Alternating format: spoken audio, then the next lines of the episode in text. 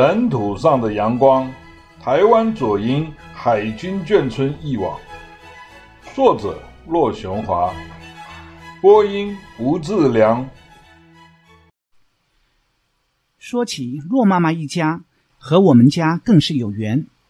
当年左营海军陆战队里只有两个姓骆上校，一个是我爸爸，另一个就是骆伯伯了。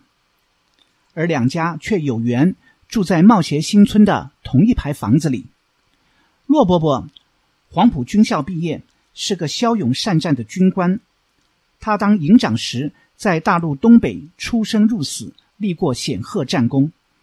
凤山时期，骆伯伯曾担任过南沙群岛指挥官，足足有一整年不在家。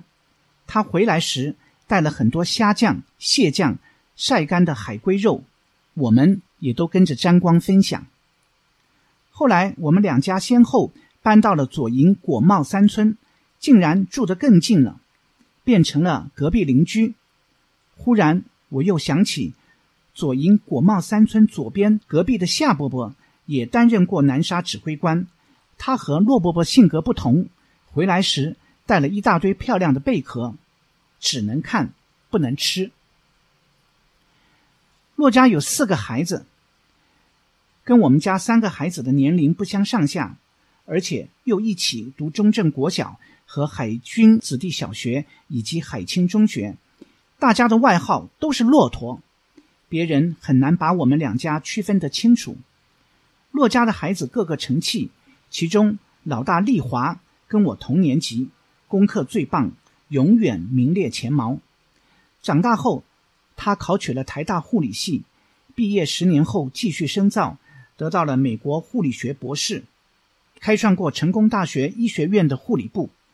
记得小学三年级时，有一次爸爸从部队回来，我骄傲的跟他说：“这次月考国语、算术、常识三科，我考了两个一百分和一个九十多分。”心想应该得到一番嘉奖才对，想不到。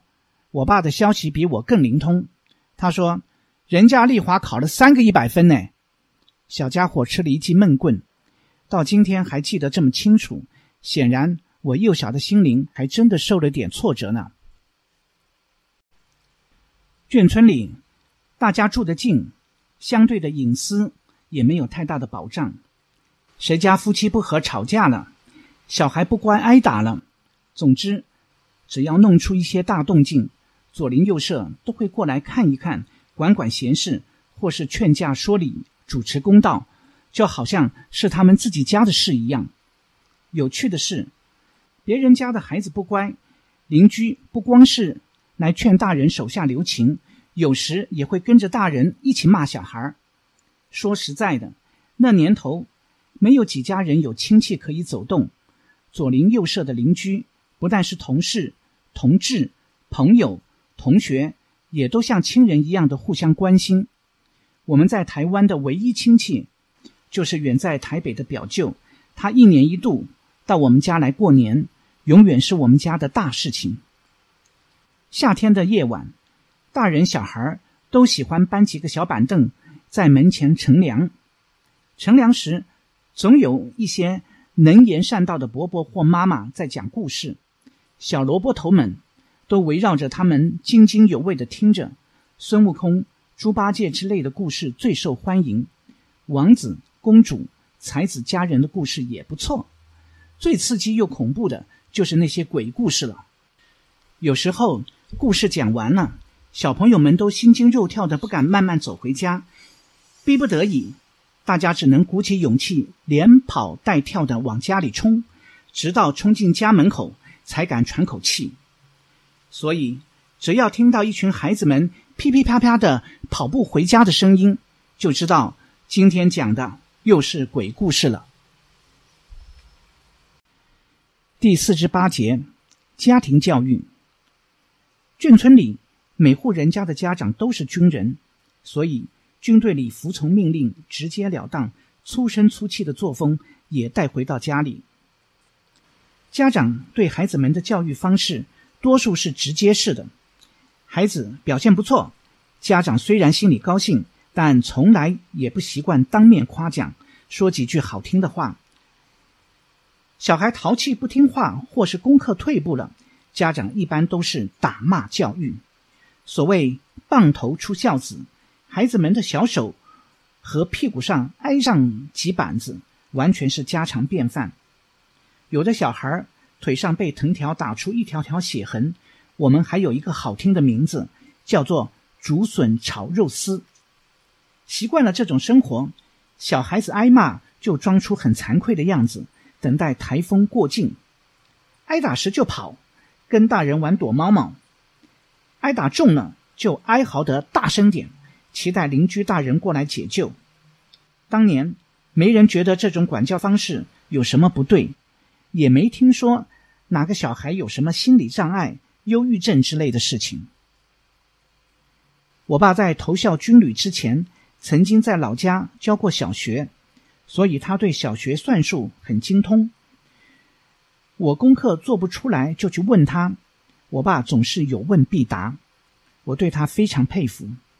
有一次，他把一题算术解释给我听，然后自己就去公厕上厕所了，留下我在家计算。回来后，他问我答案是多少，我说两千，我爸说对，哈。原来他蹲在茅房的时候，还在帮我计算着呢。军人家庭虽说管教方式各家不同，但重视教育的态度却基本一致。读书似乎是眷村子弟唯一的天职，父母永远在后面催促孩子们用功、用功再用功。眷村里有不少会读书的孩子，长大后都成了社会的栋梁。当然，也有不爱读书的。不过，大多数家庭都至少会把孩子培养到高中以上的学历。第四之九节，家庭副业。收入微薄的军人家庭常常入不敷出，除了省吃俭用以外，还得想办法增加收入。眷村妈妈中，有些人当小学老师、护士，或到军事单位高雄港务局当雇员，他们。都是有稳定工作的幸运者。我妈妈在本省人为主的码头工会有一份收入不错的工作，是少数中的少数。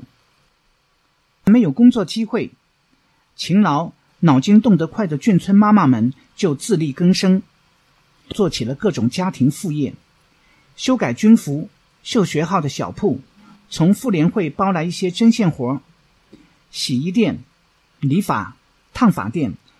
卖烟酒杂货的小店、牛肉面摊、包子馒头、油条烧饼铺等都应运而生，不但提供了眷区生活所需，又开辟了家庭收入的来源。起初，眷村里的路边小吃摊供应的不过是一些水饺、面条和卤菜等普通的外省食物，但时间久了，就有人做出了名气，摇身一变，成为颇具特色。生意兴隆的眷村美食，说白了，眷村美食使用的都是最普通的食材，但不管什么时候去光顾它，都让我有一种温暖的感觉，因为每一道菜都饱藏着浓厚的往日情怀。一大清早，天刚刚亮，村子里就传来带着北方口音的悠扬叫卖声。包子、馒头、豆沙包。骑脚踏车卖早点的山东老乡已经开始忙碌了。打开门喊一声，老乡马上就会骑车过来。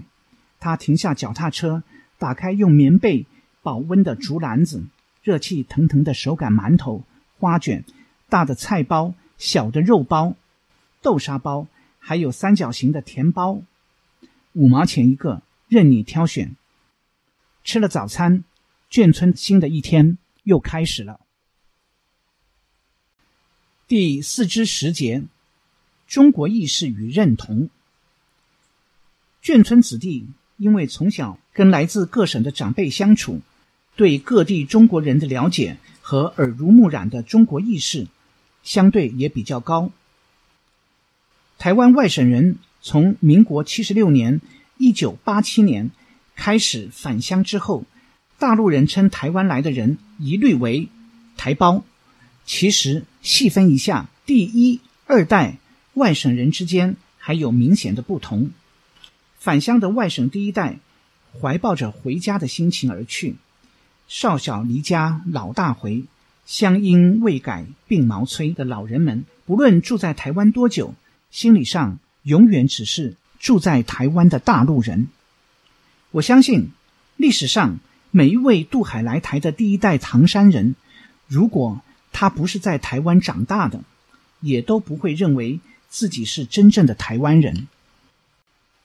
外省第二代受了家庭的影响，中国意识虽然很高，但我们的中国却只有中华民国。